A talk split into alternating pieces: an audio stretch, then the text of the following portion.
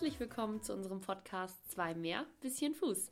Der Podcast, der hinter die Reitsportkulissen hört. Präsentiert von OnGuard Marketing und Nicole Clement.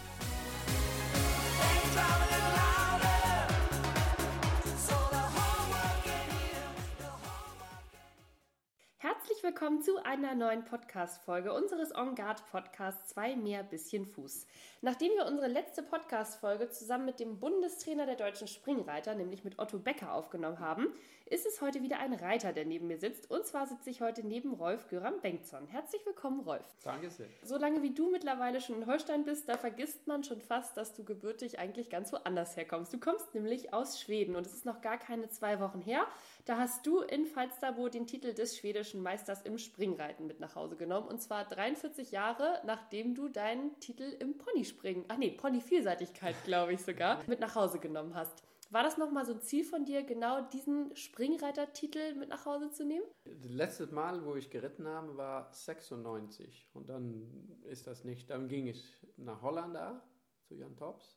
Und dann ja, war das zu weit, nach Hause zu fahren, um eine schwedische Meisterschaft zu reiten und viele andere Faktoren. Und hier in Holstein, dann haben wir auch, viele Mal kam das Koalition mit einem Global Champions Tour oder etwas und da war auch nichts Zeit dafür und das ist einfach nicht gekommen. Aber jetzt passte das gut her mit der Corona-Pandemie und alles und dann äh, habe ich gesagt, okay, dieses Mal und Falsterbo finde ich sowieso sehr schön, da fahre ich hin und klar, ich, ich wollte gut machen, und, äh, das ist auch gelungen. Mhm, das hat sehr gut funktioniert. Du hast ja schon unglaublich viele Medaillen gewonnen auf Championaten, Weltmeisterschaften, Europameisterschaft. Aber dieser eine Titel, der fehlte dir ja noch die ganze Zeit. Und wie ich eben gesagt habe, du hast damals Pony-Vielseitigkeit schon mal den schwedischen Meistertitel gewonnen. Wie bist du denn eigentlich aus Springreiten gekommen?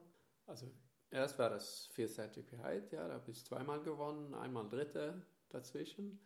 Und äh, das war in meiner Familie. Da war, äh, meine Cousins hat Vielseitigkeit geritten, mein Vater hat es auch ein bisschen so gemacht. Und es war einfach nicht Tradition, aber das war in der Familie. Und dann war das, das war auch lustig, das war schön. Und man musste ein bisschen von alles können da. Und nach äh, meiner Juniorenzeit auch mit einem Vierzertifikat habe ich gesagt, okay, äh, das ist ein bisschen zu viel Zeit du hast wenig Pferde in Gange und, und wenn der Dressur zu schlecht war, dann hast du keine Chance, das wieder gut zu machen.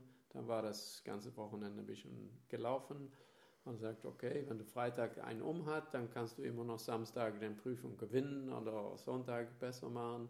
Und dann bin ich so langsam darüber gestiegen. Mhm. Auch mit die Pferde, was von meinem Vater gezüchtet war damals.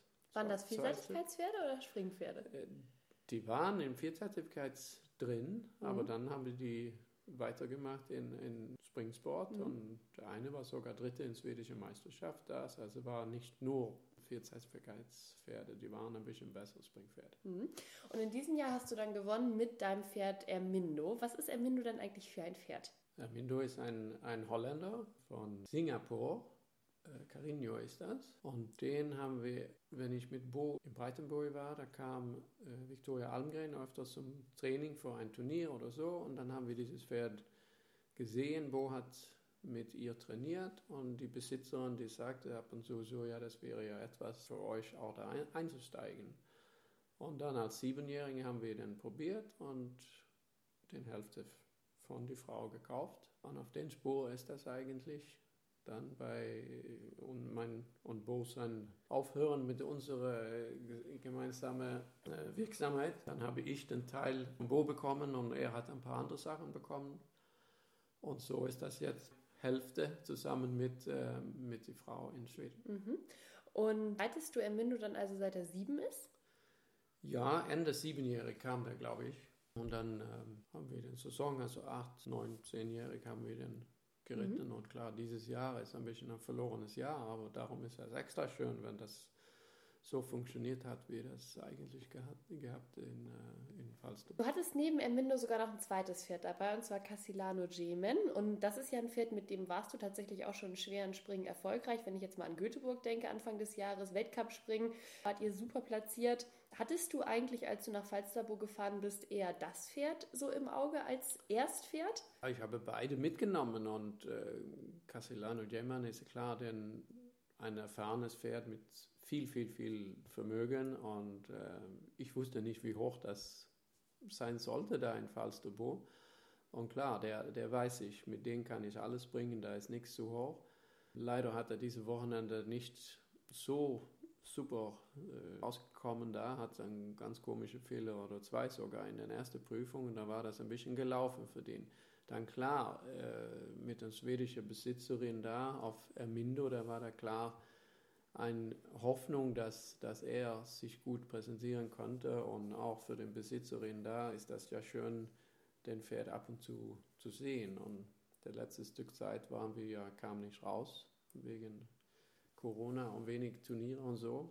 So, ähm, wir haben uns alle gefreut und, und sie, sie war, sie war sie richtig ganz glücklich. Besonders, ja. ja. Genau.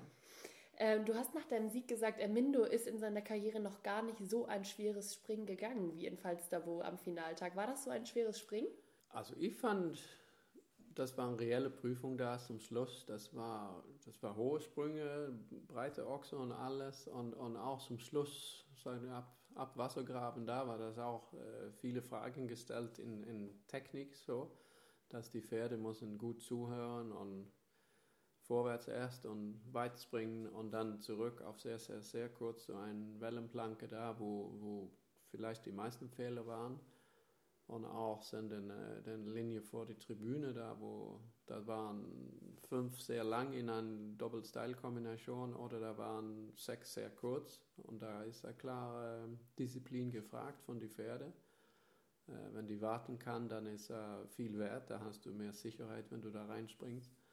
Und viele andere haben einfach auf den äh, Vertrauen zu den, zu den äh, Vorsichtigkeit von den Pferden da mit fünf reingeritten. Und das ging ja auch, aber die mhm. Pferde müssen ein bisschen kennen. Mhm. Und das war, das war schon hoch genug, mhm. Man muss dazu sagen, äh, dass da kein Null-Fehler-Ritt war, eben außer deiner, für die, die vielleicht mhm. gar nicht die Ergebnisse in Falsterbo jetzt so aus dem Kopf wissen. In der Finalrunde gab es tatsächlich nur eine Nullrunde und das war eben Rolf mit Ermindo und danach kam, glaube ich, Peter Fredriksson auf zwei in der Gesamtwertung und Marlin Bayard auf drei, wenn ich es mhm. richtig in Erinnerung habe. Ganz genau, also auch wirklich super Konkurrenz in Falsterbo. Warst du dann überrascht, wie gut Ermindo den Parcours dann am Ende bewältigt hat? Ich meine, du warst, glaube ich, ganz am Ende dran, weil du warst tatsächlich auch äh, in Führung am letzten Tag.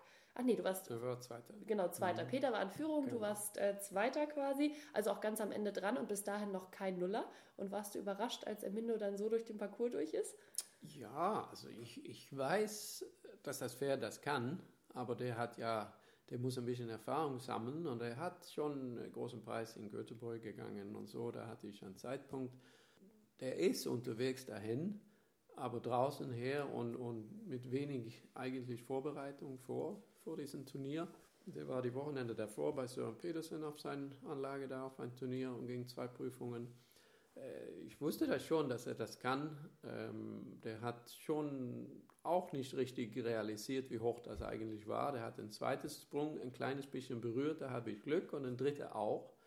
Und danach war das wie, wie ich saß auf ein anderes Pferd. Dann plötzlich sagt er, ups, das ist höher heute und da muss ich mich ein bisschen besser anstrengen oder mehr Kraft dahinter drücken. Und ja, dann sprang, da fand ich der, der letzte Teil von dem Parcours äh, sehr, sehr gut. Mhm. Wir haben eben davon gesprochen, dass das eben ein Titel war, der dir noch fehlte. Gibt es aktuell noch irgendein anderes Turnier, was dir einfällt, wo du gerne noch mal einen großen Preis gewinnen möchtest oder wo dir noch so ein Titel fehlt oder irgendwas, was dir noch so im Kopf ist? Klar, man, man träumt immer, immer noch von, von äh, speziellen Prüfungen oder Championat oder ein, zum Beispiel einen großen Preis in Aachen oder solche Sachen. Das ist ein wunderbares Ziel mhm. äh, und eine Hoffnung, aber das weiß man, alle Reiter, die wollen das Gleiche und das ist sehr, sehr schwer, das zu erreichen. Ja. Klar, ein paar solche Nummern gibt es immer noch, was man von träumt, aber erst, dass wir haben gute Pferde und ja, dass das gut läuft, selbst gesund und mhm. muss viel zusammenkommen. Man, ja, genau. Und dein Erfolgskonto ist ja schon wirklich lang. Um ein paar ganz kleine Ausschnitte zu nennen, du hast Olympiasilber mit der Mannschaft gewonnen und auch im Einzel, Europameisterschaftsgold und Bronze im Einzel und unzählige Siege in großen Preisen und Topplatzierung bei diversen Weltcup-Finals und das alles mit ganz, ganz verschiedenen Pferden. Denn du bist schon mittlerweile ganz viele Pferde in diesem Sport geritten. Gibt es für dich in deiner reiterlichen Karriere so das eine Pferd bislang, was wirklich ganz besonders für dich war? Klar, das gibt's. Äh, das ist ja Kassal, da kommen wir nicht drum. War einzigartig und auch den, den Verlauf, wie das ging mit, ja, der war fünf, wenn er kam im Dezember und wie man dann mit dem Pferd zusammen auf, auf alles aufgebaut hat und, und der Entwicklung gefolgt hat, das war ja klar fantastisch und er war auch sehr komplett so, der konnte sehr schnell gehen und dann nächste Runde konnte er ganz ruhig wieder, war richtig, sagen wir, competitive in mhm. dem Sinn. Ne? Und dann in meiner Karriere habe ich ja viele, viele gute Pferde gehabt. Ähm, ich muss nicht jemanden direkt nennen her, aber fantastische Pferde. Und, aber die waren kürzer in Zeit oder der Casal war elf Jahre dabei, so das ist schon der Ausnahmepferd ja. für mich. Und die Verabschiedung in 2017 bei der Global Champions Tour Etappe in Hamburg, die war ja nun wirklich auch was ganz Besonderes. Ich glaube, es gibt nicht so viele, die die Verabschiedung planen und dann wirklich mit einem Sieg das letzte Turnier beenden. Also auch wirklich was ganz, ganz Besonderes. Und an diese Erfolge muss man ja auch erstmal wieder anknopfen können. Wenn man so ein Pferd verabschiedet, dann hinterlässt das wahrscheinlich auch sportlich eine ganz schön große Lücke erstmal im Stall, oder? Absolut. Ähm wir haben dann nach Doha, wo er gewonnen hat, eine Gesamtwertung da von Global Champions Tour, dann sollte das eigentlich aufhören, aber wir haben eine Vereinbarung eingelegt da, wo wir sagten, sechs Turniere noch und Schluss sollte sein in, in Hamburg. Und dann klar, da will du ja auf den Heimturnier sozusagen für das Pferd so gut wie möglich abschneiden. Und wir haben uns da hingearbeitet und der war ja sehr konstant, was das angeht in den Global Champions Tour. Aber für so ein Pferd, der aller, allerletzte Prüfung zu gewinnen, das war ja richtig der Traum, was man sich gewünscht haben und dass das auch so rausfällt. Dann war das Abschied von ihm auch ein bisschen leichter, wenn das so gut lief und Pferd hat das wirklich verdient auf den Höhe seiner Karriere. Da hat gesund und äh, frisch war der und alles aus dem Sport zu kommen, das gibt es nicht Schöneres als wenn ein Pferd sich verletzt an der letzten Prüfung oder so etwas. Das, das war wunderschön. Ja. Klar, dann der Box ist plötzlich leer und er ist nicht mehr da. Der ging äh, danach, wenn wieder ein bisschen runtergefahren hat, äh, rüber zu den Holsteiner Verband und ähm, das ist ein riesengroßes Loch als Pferd und als Freund und auch was, was das angeht von verschiedenen Turnieren wo man hinfährt und was für ein Niveau man nachher reitet und mit welchen äh, Chancen man geht in eine Prüfung oder in ein Stechen ein. Das merkt man schon. Das verändert sich natürlich sehr. Ich meine, äh, mittlerweile, wir reden ja gerade darüber, baust du dir wieder neue Top-Pferde auf. Wir haben eben über Mindo geredet, der langsam in diese ganze Sache reinwächst. Traust mhm. du dem Pferd zu, irgendwann mal auch auf diesem konstanten Niveau oder diese ganz, ganz schweren Prüfungen überall auf der Welt gehen zu können? Also jetzt haben wir gerade da rangeschnuppert, ein kleines bisschen her in, in Falsterbo zum Beispiel, aber da muss ich wirklich sagen, da hat er mich überzeugt, dass er das kann ähm, und auch mit dem Mut, was er daran ging und hat das durchgeführt in allerbester Art. Dann muss der Zeit muss zeigen, wie konstant man das so kriegen kann. Der letzte Stück Zeit muss er doch sagen, der ist äh, reifer geworden, äh, schlauer geworden im Parcours und, und der lässt sich mehr und mehr helfen. Und das macht das auch leichter, um ein, ein konstantes Niveau zu, zu halten. Ne? Was hast du denn ansonsten noch für Nachwuchspferde im Stall? Also wir haben jetzt äh, über deine beiden ja, Pferde für die großen Preise gesprochen, Casilano Geman und Ermindo. Du hast aber auch noch einige Nachwuchspferde im Stall stehen, gerade so für die Youngster-Prüfungen oder jetzt auch für 1,40, 1,45 schon. Was stehen da noch für Pferde hier? Wir haben immer, wir haben immer ein paar Pferde in, in unserem System her von fünfjährige bis ältere Pferde. Oder ist ja klar ein paar. Was jetzt äh, geht von einem 40 bis, bis 51. Da muss er mit der Zeit zeigen, ob die nächsten Schritt, der, der letzte Schritt ist klar, das wäre von dem. Aber da gibt es ein, ein paar. Und dann habe ich ein paar, paar junge Pferde mit äh, Andreas Hellstrand zusammen, was wir jetzt auch aufbauen. Da muss man sehen, ob wir diese Pferde, wie, wie reiten die also und zeigen die in Turnier und die stehen auch zum Verkauf, wenn ja. das so kommt. Und da versuchen wir immer hochqualifizierte oder qualitative junge Pferde zu, zu suchen, was wir da in diesem System mit einem Heimreiter her zu Hause, äh, dass wir bauen neue junge Pferde auf und äh, was ich nachher äh, vielleicht übernehmen kann oder wenn das passt, dann werden die auch zum Verkauf gehen. Mhm.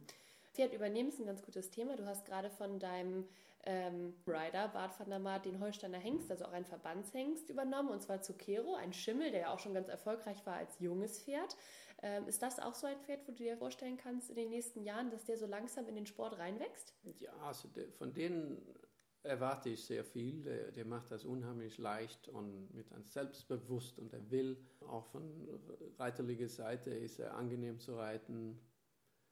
Aber sein, sein Ehrgeiz, seine Einstellung ist so, dass, das, ist, das ist sehr gut. Spannend, das zu folgen. Und dann bauen wir jetzt langsam so ein bisschen auf. Mhm. Er ist immer noch jung, der ist acht und geht meistens in die, in die Youngsterprüfungen bis jetzt. Aber jetzt ist klar, haben wir ein halbes Jahr verloren her mit den Corona, aber das holt er schnell wieder ein. Nächste Saison wird ganz spannend mit denen.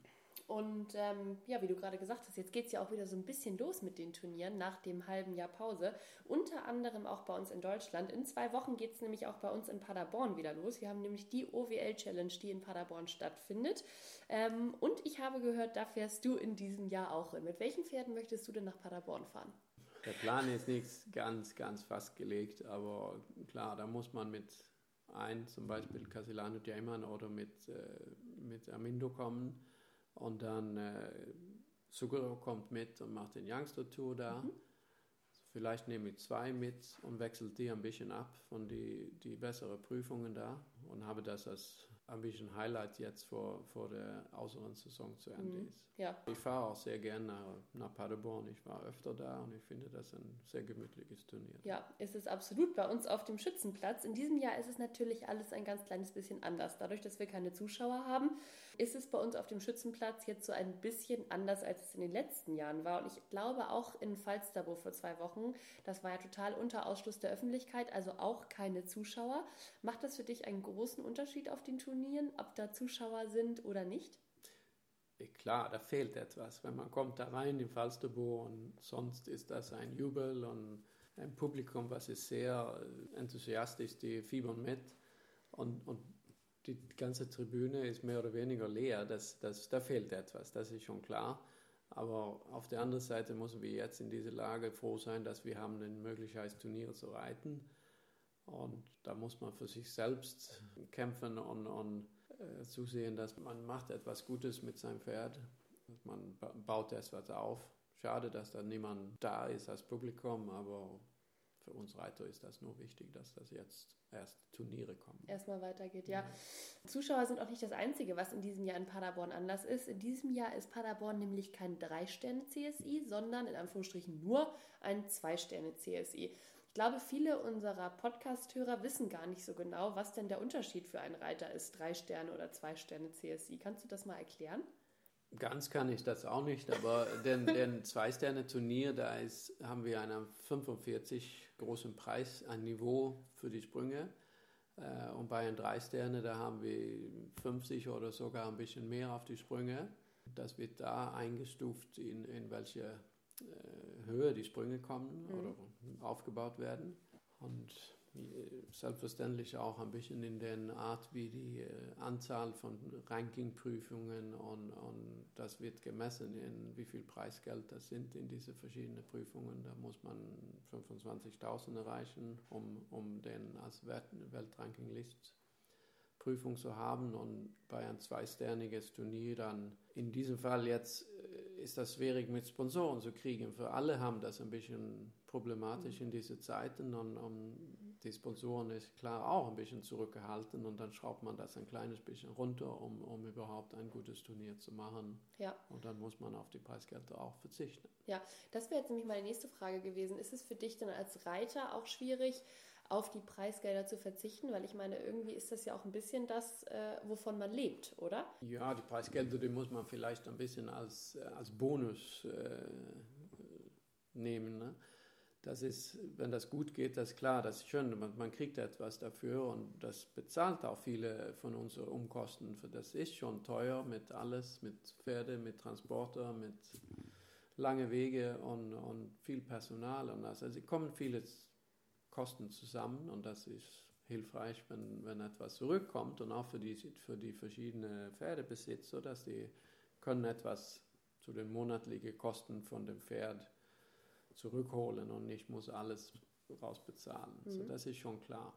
In, in, gerade in diesem Moment, wie, wie, wie, das aussieht, im Moment muss man ja sehen, dass wir, wir müssen unsere Pferde ein bisschen in Gange halten. Das ist wichtig für uns, dass wir kriegen äh, regelmäßige Turniere und dass die Pferde, die nicht zurückfallen und, und verlieren in, äh, in Erfahrung oder in, in Kondition und alles. Also wir, erst das müssen wir sehen, dass wir kommen raus, wir, wir sehen immer noch verschiedene Turnierplätze und, und können unsere Pferde in Gange halten und, und dann hoffen wir, dass das nachher weiter ja.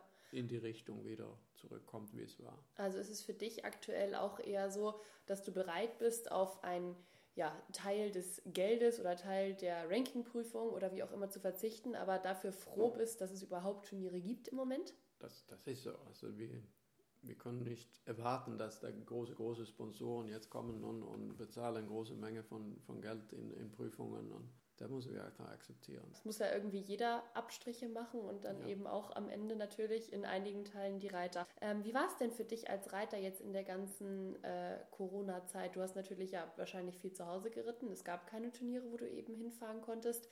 Aber es ist dann nicht so, dass die Turniere einem finanziell solche Einbußen sind, dass man sich da irgendwie Gedanken macht, äh, wie man das nächste Jahr überstehen soll. Ja. Erst haben wir, klar, wir konnten nicht los und wir haben, wir haben weiter geritten hier zu Hause. Wir haben ab und zu ein bisschen Turnier gespielt her zu Hause. Wir, wir, haben in der Halle ein bisschen warm geritten, ein paar Sprünge gemacht, so wie man auf Turnier macht. Und dann haben wir ein Parcours hingestellt draußen und direkt in den Parcours reingeritten, als bisschen versuchen, den Rhythmus zu behalten. Das war für uns wichtig. Dann haben wir auch klar viele andere Sachen geschafft her in dieser Zeit, wo du öfter oder mehr zu Hause war. Wir haben alle die Sprünge gestrichen, wir haben äh, aufgeräumt in solche Ecken, wo man sonst nicht zukommt. Ja, dann kommt weiter. Also wir haben viele solche Sachen auch gemacht. Und wir haben Glück gehabt, dass unsere Pferdebesitzer, die konnten die auch diese Zeit überbrücken und sagen, wir machen weiter, wir investieren immer noch in unsere Pferde, mhm. dass die äh, kriegen den, den Beritt und eine Entwicklung, was wir uns wünscht. Äh, und die, die sind geblieben mit unseren Pferden hier in Stall. Und das war für uns ja klar sehr wichtig, für sonst, wenn, wenn alles wird weniger, da sind äh, vielleicht zehn Pferde weniger in einem Stall und so, Personal und alles hast du immer noch, dann, äh, dann wird das schwierig. Mhm. Und das ist natürlich auch die wichtigste Einnahme, weil das ja die ist, die jeden Monat eigentlich ja. da sind, beziehungsweise die Pferdebesitzer, die sind ja die Basis für alles eigentlich. E exakt, ja. Wir, wir haben eine also Anlage, kostet dasselbe und Personal, das kostet das gleiche. Also mhm. alle die Kosten, die, die haben man sowieso. Äh, aber wir haben Glück gehabt, dass unsere Besitzer, die sind treu und die, die haben weitergemacht, auch ohne Turniere da für einen, einen Moment. Und jetzt geht es hoffentlich weiter. Dann wieder. Und dann habe ich so ab und zu einen kleinen Lehrgang oder so etwas gemacht, dass man ja, versucht, verschiedene Sachen zu machen. Mhm. Also auch mit Handel und alles, das war ja alles eingebrochen. Da war ja nichts los. Ja. Niemand konnte richtig fliegen. Äh, Pferde ausprobieren. Pferde konnte man nicht richtig auf Turnier sehen. Also da war ja alles war total Ganz runter, runtergefahren. Ja. Und äh, du hast es eben gesagt, dann macht man auch mal ein paar andere Sachen in der Zeit. Sprünge streichen gehört dazu, aber ich glaube, du bastelst auch mit ganz viel Leidenschaft und Liebe hier mal so ein bisschen an euren Landmaschinen oder Treckern selber rum, habe ich gehört. Ja, also das habe ich gelernt. Äh, ich bin auch vor meiner reiterlichen Karriere wurde zu, zu Beruf, dann habe ich mit Landmaschinen und viel mit Treckers gearbeitet in einem großen, großen Werkstatt. Das habe ich immer noch gern und so eigene Sachen zu, zu machen oder wenn etwas kaputt geht, man kann das reparieren, wenn das geht und so. Das, das macht auch Spaß und das ist etwas anderes. So. Also wenn es mit dem Reiten zwischendurch mal nicht klappt, dann reparierst du hier die eigenen Motoren auf der Anlage. Ja, das würde fast gehen. dann hoffen wir mal, dass du darauf nicht äh, umschwenken musst in Zukunft. Es sieht ja im Moment ganz gut aus und wir freuen uns sehr, dass du bei uns in Paderborn dabei bist im September. Ja, und wir drücken dir dafür natürlich ganz herzlich die Daumen. Und dann würde ich sagen, vielen Dank, Rolf, und wir sehen uns in zwei Wochen. Vielen, vielen Dank.